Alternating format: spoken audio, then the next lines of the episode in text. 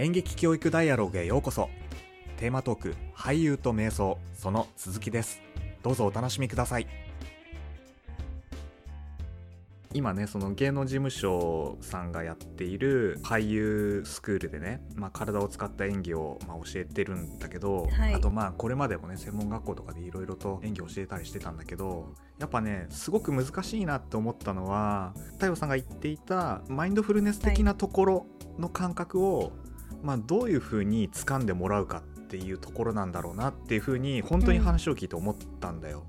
俺はそういう理論を勉強しなかったから、それこそもう場数で、あこういうもんなのかなっていうことでそれをなんとか一生懸命言語化したり自分のマイムの学んだメソッドと紐付けて、まあ、メニューにしたりしてんだけどさ座るとか呼吸とかそのまさにすごいシンプルなことで今の自分を感じきるっていうことを本当やってほしいっていう なんかそこのなんかシンプルなところになんか俺も気づかされましたね本当ね。なんか結構その緊張するとその足さっきあの地に足つけるって言ったんですけどその足が浮いちゃうというか、気持ちがふわふわしちゃう。やっぱ日本語って面白いなって思うのが結構そういうところにあってうんうん。やっぱ気持ちがふわふわしてるってことは今ここにいないんですよね。地に足ついてない。うん。でそのやっぱ足の裏を、えー地面につけるとかその今ここにあるそのこれマインドフルネスでもやるんですけど、今ここにある音を聞く、うんうん。えー目の前にあるものの本当の色を見るとか今ここにあるものを感じるっていううん。ことがあってもうそれを体感してると、うん。例えばそのこんな私も偉そうに言ってますけど、うん。えっと、そんな私もすごい俳優歴長いわけじゃないのでやっぱり人生も足らないしガンガン自意識に 働くこともたくさんあってでもその注意を受けた時うん。例えばコーチだったり演出家の人に言われた時に戻れるっていう筋肉は別でつけてるっていう感じなので確かにそのこの感覚を知ってるのと知らないのだったらそのうまくできるじゃなくて、うんうん。失敗した時に戻ってこれる。っていうのは強いかもしれないですね。いや本当そうだね。失敗した時に戻ってこれるどうしてもやっぱ自意識に苛まれちゃうもんうね。ーん。一番邪魔です。そうだよね、うん。セリフをちゃんとうまく言えなかったとかね、うん。うん。まあ、本当はこういう風な段取りをする予定だったんだけれどもできなかった、まあ、それが相手役にも、まあ、同様にそういうことが見受けられて、うん。パニクっちゃう自分がいるとかうん。ね、ちょっとさ素朴な疑問なんだけどさ、はい。俺毎日ねほぼ毎日朝起きてあの、うん。まあ、日記みたいな感じな思うことをバーってこう書くモーニングページっていうものをやってるのよ。はいはい。はい。それもさある意味まあ書く瞑想だとかっていうふうに言われてんだけど、まあ、それもなんかあの、マインドフルネスっていうふうに言われるものなの？えっと、マインドフルネスメディテーションを学ぶ中で、えっと、モーニングページというものは出てこないですけど、はいはい。えっと、私もモーニングページやったことがあって、で、また、あと、別のアメリカのメソッドで、モーニングページに近いメソッドがあるんですね。で、なんか、そういうこと、まあ、要は、いろんな話を合わせて、えっと、今ちょっと簡単に感想というか、思ったことを言うならば、えっと、マインドフルネスである状態は間違いないですね。あその、ううんうん書い書いてる、そこの一点に集中して、そのことをやるっていうものは、マインドフルネスな状態だから、それを書く瞑想って言われてるのかなっていう気はします。うんなるほど。マインドフルネスな状態っていうことなのか。そうかそうか。うん、ちょっとマインドフルネスという言葉がその今にいるってことですね、うんうんうん今にい。る状態のことをマインドフルネスうんでメディテーションは瞑想の部分なのでうんうん。ちょっとややこしいんですけどそう瞑想の中の一つのジャンルとしてマインドフルネスメディテーションがあるなるほどで。あのなんかその各瞑想がじゃあマインドフルネスメディテーションでえ違いは何？みたいなことになってくるんですけどその、うんうんえっと、例えば最初にマインドフルネスメディテーションを習いましょうってやなってやることは座って呼吸に意識を置いて思考が出てきたらまた呼吸に意識を戻す、うん。これをやるんですけどこれがまあ筋トレだとします。で書くとか聞く見るは派生したものですね。うんうん。順番で言うと。だから例えば書いててえっ、と、うんうんモーニングページこう紙にバーって思ったことを何も他のことが気にせずバーって書いててでもあれお腹空いたな。ってなった時にえっ、とそっちに持っていかれちゃうというかまあ持っていかれちゃった時に うんうん。えー戻る筋肉がないとあもう、うん。とりあえず今日はモーニングページいいやうん。みたいな、ご飯食べようみたいななるじゃないですか。だけど、えっと筋肉がついたりこれが思考だって知ってるとあなんかお腹空いたって考えたな。うん。今モーニングページやってるからモーニングページに戻ろう。でこれがマインドフルネスの筋肉ですね。なるほど。あよかったわかりやすいとてもわかりやすい説明でした。はい。えーじゃあさそれで言うとさ SNS なんてすごい害でしかないね そうですね。あの出会いのきっかけを言うのはあれですけど害でしかないです。だってさいや俺よくあるんだけどさ例えばモーニングページ書いたりとかさまあ、はい。ヘッドスタンドとかさピンチャーマイラーさんとかさそういうこう自分自身と向き合うマインドフルネス的なことっていうのは、まあ、日常から意識してやってはいるんだけど、はい。やっている最中にさなんかちょっと SNS が気になっちゃったりとかさうん。 Slack でなんかこう投げかけた質問が返事来たかなみたいな感じでさちょいちょいやっぱスマホ見ちゃうんだよね。はいはいはいはい。もうそれはあれだよね。その筋トレがあんまりうまくいってないっていうことなのかな。現代病です。いや、私もそうなんですけど。で、えっと、多分、あの、筋トレがうまくいってないというか、うん、うん、その、筋トレ、あれ、今ってそのマインドフルネスメディテーションみたいなことってさ、されてるんですか？今はピンチャー逆立ちとあとモーニングページかな、あー。例えば、その、お芝居のメソッドとか、まあ、理論とかを学ばずに、えー舞台を重ねてっている状態だと思うんですよね。それも。うん。なんですけど、えっとその筋トレの部分は本当に座って呼吸に意識を置く。それが筋トレです。だから多分筋トレされてないと思います今。なるほど。筋トレすらしてないかまだそうバスケをしながら今筋肉をつけてる状態でだからうん。あのそれでもきっと筋肉はつくんですよ。つつくんですけど、えっと座って呼吸に意識を置くっていうトレーニングをすることで速くなるっていう感じですかね、なるほど。そうかそうか。なので今はまだ筋トレしてないです。そうかそうか。はい。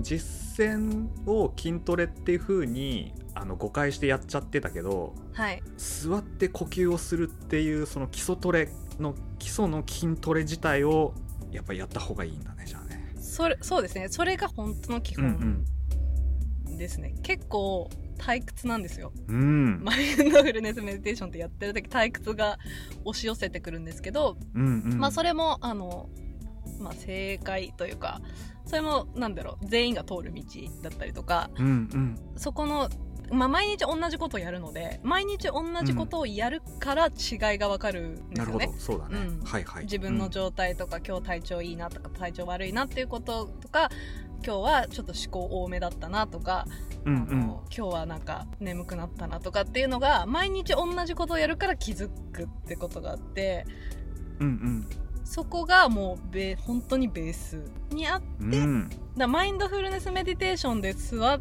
例えば15分座ってからモーニングあまあでもそっかモーニングページって何もせずにいきなり始めるんでしたっけ？そう朝起きたらもうすぐに書く。ノートに書く。まあ書かないっていう選択肢もありっていう行為だね。なるほど。ねそこだけ聞くとちょっと面白いですね。うんまあでもモーニングページやってから、まあ例えばマインドフルネスやるみたいなことでも、まあこう続けていったら、そのモーニングページの入り方とかも変わるのかなと思いますけどね。なるほど。おお、うん。ちょっといいこと聞きました。ありがとうございます。取り入れてください。はい 残り2つもちょっと掘り下げていきましょうかはい。ちょっと言葉違ったらごめんなさいまあ2つ目は初めて役としてセリフを聞いた時に役として反応することであるっていうふうにマインドフルネスメディテーションとお芝居との共通点っていうところで教えてもらったんですけどはい。もうちょっと詳しく説明してもらっていいですか？はい。まあ人それぞれかもしれないですけど基本うん俳優ってそのシーンの相手のセリフを全部知っている。ま,、まあ、また全部覚えている方も多いと思うんですけど相手のセリフを知った状態でその後に自分のセリフが来るっていうのをこう続けているとなんだろうただセリフの投げ合い。みたいな。あのー そうね。はいはい。ぼまあ、棒読みとは言わないですけど要は不自然ですよ、うん。普段の人間は相手が次何喋るかを、まあ、多少予測しながらとかだけど一言一句は知らない状態で会話をするのが人間。だからうん。そのお芝居上の人間も相手の喋ることを知らないのが普通なんですけど、うん。まあ、そこはやっぱ作り物創作なので、まあ、相手のセリフを知っていなきゃいけないと。でそれが、はじゃあ当たり前の世界においてどうやったら相手のセリフを知ってるのにうん。知らない状態でいられるか。うん。それは相手のセリフを知っている相手のセリフがあるっていうのは頭の中の出来事なのではい。ただ本当に今例えばそれこそ今のその呼吸今自分がしている呼吸に意識を置くと相手のセリフがあることすら考えてない状態になるわけですよああなるほど。相手のセリフイコール思考だと思うとね。うん。ってことはうんうんうん。今、今ここにいれば相手のセリフは知らないんですよね、うんうん。お芝居で一番大切とも言われる聞くっていうことがあると思うんですけど、はい。えー、と自分がアクションするよりもその相手のセリフにどう反応するかでうん。物語って、えーこう積み上がっていくと思うんですね。でその時に初めて聞ければでちゃんとその場に入れて初めて聞くっていうこともいわゆるマインドフルネス今そのセリフを初めて聞く、今にいて聞く。のをやるとそれは役作りはちょっとまた別の話ですけどその役作りがその役として生きている人がそこにいれば そのリアクションが取れる。うん。なのでこの、まあ、これはちょっと今に戻ると話はちょっと別なんですけど今にいる相手の話を今初めて聞くはどんなにセリフを知ってても今初めて聞けるようになる日本語難しいな。伝わります。すっごい今あの音声これ音声なんでね。あの私の身振り手振り伝わってないと思うんですけど めちゃくちゃめちゃくちゃ手で説明してるんですけどね。伝わってるといいな。ね。伝わってるといいな。うん。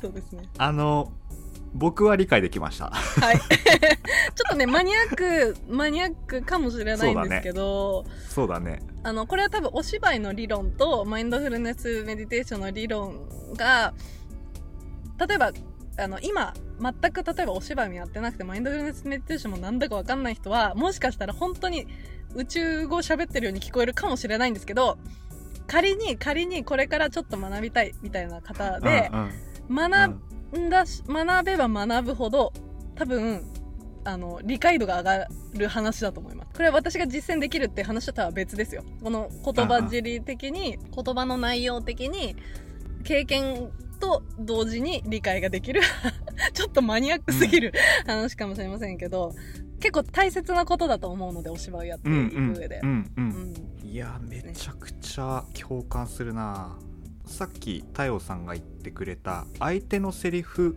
イコール思考だっていう風に捉えるっていうのがはい。自分にとってはすごく分かりやすい例えでしたね。うーんなるほど。僕はキャリアで言うと、まあ、身体表現で演技をする、まあ、パントマイムのキャリアの方が長いんですけど、はい。まあ、やっぱりまあパントマイムも同じで相手の体を使った演技であったり、まあ、表情とかね、うん。まあ、そういうものに反応して、まあ、自分がどういうふうな表現をしていくかっていうところで、まあ、物語を作り上げていく進めていくっていうところは背景としてあるので、はい。まあ、本当にあの言語表現と非言語表現のお芝居は共通しているなっていうふうには、まあ、日頃から思ってはいるんですね。うんうん。でやっぱり役者としての課題って多くの人たちがやっぱそこすごく思ってると思うんですよ。初めて聞くセリフに対してうん。知らないように反応して、うん。まあ、その場で初めて聞いてうん。生のリアクションを取ってうん。あのお芝居を進めていくってすごい難しいから何度もやっぱ反復練習しちゃうしうん。言い方ですよね。うん。こういう風に来たからこういう風な言い方にすれば初めてのやり取りに聞こえるんじゃないかみたいな感じでね。うん。一番 一番の地獄の入り口ですね。そうそうそう。やってしまいがちなんだけれども、はい。い、やいやそうじゃないよとうん今をしっかりと感じ取るだから相手のセリフを思考だというふうに感じてあ思考だというふうに解釈をしてそこを自分は見つめないで自分自身の役者自身の今の呼吸の状態だったり体の状態であったりっていうことにもっともっと目を向けましょうねっていうことうんうんだよね。あのそのその解釈自体も実はそのマインドフルネスメディテーションを学ぶ上学んだ中で言語化したことなんですけどトレーニングをしていてうん。例えばまあ座ってあぐらをかいて座って呼吸に意識を置いてみたいなことをしてる時に、えー車が通りましたと、ま、前の道を、その時に車ってまあ例えば、まあ、右から左にこう走っていきました。でうん。右から左にこう音がバーって流れていくんですよね、うん。で、うん。えっ、とまだ、えー初心者の頃というかあんまり体験したとこ体験してなかった時期はその音が右から左へ流れていくっていうのを追っていたん追ってたんですよ。なんとなく、うん。うん。であ右が来る例えば大きいトラックが来たなみたいなあうるさいなっていうのが右から左へ行ってそのまま消えていくみたいなことをしこう追ってたんですけどで、よくそのマインドフルネスメディテーションってその学ぶときに、えー思考が浮かんできます、例えばお腹すいたなとかうんとうん。眠たいなっていう思考考え事。まあうん。思考って言葉にすると、まあかんまあ、考え事だと思うんですけど、うん。浮かんできた、えー、と今に戻るっていうふうに最初説明を受けるんですけどでも実際座ってるとそれだけじゃなくってうん。感覚、まあ、人間って五感があるから、えーとうんうん。全てあるわけですね。その耳から入ってくる情報。で、えー、とちょっと半眼なので目からも多少入ってくる情あ報うん。あとはい。気温？暑いなとか寒いなとか。あと、うん。まあ、例えばかゆいなとか。うん。いろんな情報が実は今人間ってもう常に常に起きてる状態なんですけど、えーとうん。それを思った時にあれ？これ何？って なったんですよ。その思考、これは何？って思った時に、えっ、と、その時に多分先生かな、まあみんなとディスカッションしたのかな、ちょっと忘れちゃったんですけど、思考って言ってるけど、その要は言葉にとらわれない、要は何か考えたら呼吸に戻る。要はその思考というものが本当に日本語で言う思考ではなくって、思考とは言ってるんだけど、えっ、と、うん。厳密に言うと、そういう、まあ、情報？うん五感で得られるその情報に引っ張られないで、まあ、引っ張られないでっていうか要は引っ張られた時に、えー呼吸に戻ってくる。みたいなことの、えー分かりやすい説明として思考を使ってるんですよね簡単に言うと。うんなるほど。うんうん。はいはい。だから、えっとこれは私の、えー師匠ってアメリカ人なんですけど、えっとはい。そのアメリカ人の方のはもともとはチベット仏教のこう、まあ、代々継がれているきちんとした系譜のものなんですけどそれを日本人の方が、えー翻訳して日本で広めてるんですね。なので、ええっと例えば英語と日本語の違いもあるし、例えばその日本語で言うと瞑想。なんだけど、まあ日本の文化では、その瞑想ってこう、まあ、昔事件が起きたりとかして少しこう否定的なイメージうん。を持ってる人もいる。その中でじゃあどうやって誤解がないようにきちんと伝えていくかとかっていう時にマインドフルネスメディテーションって呼ぶんだよとか、その、とてもとてもこう考えられて言っている、あ伝えている人たちで、うん。でそのマインドフルネスメディテーションを、まあ、降りてきた時に、えーまあ、思考が浮かんだら今に戻る呼吸に戻るって言うけどその思考は思考じゃないというか、そううん日本語にとらわれないっていう,、っていうのは、えー、と文章だけじゃなくてやっぱ体感してってうん。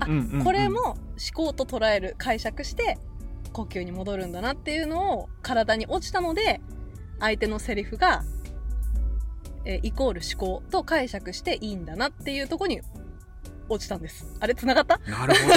繋がった？うん。うんうん。うんそっかそっか。だ経験これも経験というか体験ですね。体験して言語化できたへ落ちてきたやつですかね。最近あの自分脳科学とか、はい。まあ、その脳がどういうふうに認知していくのかっていうところにちょっと興味を持ち始めて、はいまあ、そういうラジオを聞いたりだとか本を読んだりとかしてるんですけど、はい。まあ、脳っていうのはすごくシンプルに動作していくもの作用していくものだからやっぱり本能的なところがやっぱものすごいあの直感としてつながっているというところもあってうん思考っていうのは割とその直感的なところから派生したあの二次的なものだったりするんじゃないかなっていうふうには自分では解釈してるんだけどさっきのそのうんうん太陽さんのお話だと、ある種そういうその人として何かを感じている部分っていうものもしっかりと自分が今感じました。でも今に戻りましょうみたいなそういうところも含めた筋トレを、まあ、瞑想というふうに呼ぶみたいなことそんな感じ 日本語難しい 日本語難しいですね。日本語はこれまた本当難しいですね。まあ、体験、知ることと体験して実践して言語化するってまたいろんななんか違うなんか能力が必要ですよね。すごい難しいんですよね。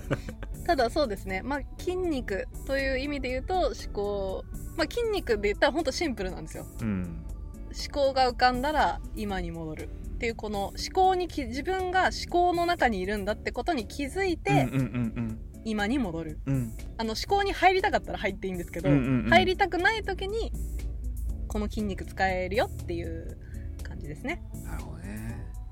ちょっと話脱線するかもしれないんだけど俺今はい。エール株式会社っていう社外ワンオンワンをそういうサービスを提供する会社で副業でねあの入っているんだけど、はい。そこはその人の話をただ聞くっていうことをねあのメンバーさんは一生懸命勉強したり体験実践を通して聞くっていうことを、まあ、深めていくんだけどその聞き方をね学ぶんですよ。はい。聞き方には2種類あって、まあ、ジャッジする聞き方とジャッジしない聞き方がありますと。すごいシンプルなんだけど、はい。うんでそのエールではジャッジしない聞き方をま推奨してるのね。例えばさっきのその太陽さんのいろんなお話をしてくれたことに対して「あそうなんですね。それについてもっと詳しく教えてください」っていうふうに相手の意見とか考えに対してもっと寄り添ってみたりそれについてどんどん深掘りするような聞き方を、まあ、ジャッジしない聞き方というふうに定義をしていて。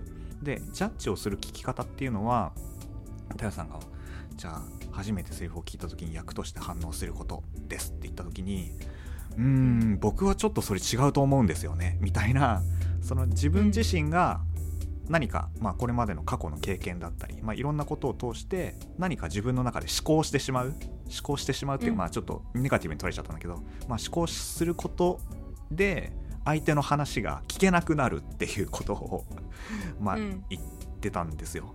まあ、聞けなくなる、まあ、うんうん。100%聞けなくなるわけではないんだけど。うん。で多くの人たちがその後者のうん。相手の話をジャッジして聞いていることって多いよねっていうふうに言っていて。はい。で俺そのエールのねいろんなその取り組みを今実際に受けたりとかしてるんだけど本当にそう思っていて、うん。相手の話をストレートに聞く素直に聞くジャッジしないで聞くっていうことがめちゃめちゃ難しいし周りのひ人もやっぱりジャッジして話を聞いていてそれこそ話を聞いている最中から自分の思考がくるくる回り始めちゃって相手の話を聞かない状態で自分のこと考えたりとかするんですよ。これあの別にみんながみんなできることじゃないしすごい難しいことだから、あのそれがいい悪いとかっていう風な話をしたいわけではないんですけど、うん本当そうだなっていう風に思ってて、うん。あのでもそれがね俺やっぱり表現者の端くれだから俺演技ともすごい通じてる部分がめちゃめちゃあるなっていうことを最近すごく感じていたんですよね。うん。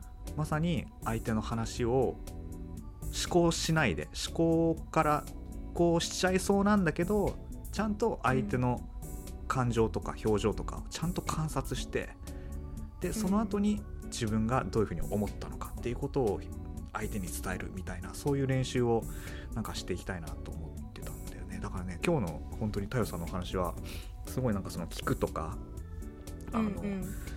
演技とかっていうところにもすごくあのつながっていて興味深くお話を聞いております。あのその聞くっていうことでちょっと一つ、うんうん。あの今お話ししたいなってことがあるんですけどそのマインドフルネスメディテーションの資格を取った時に、うんえーその聞くっていう練習があるんですよへえそうなんだ。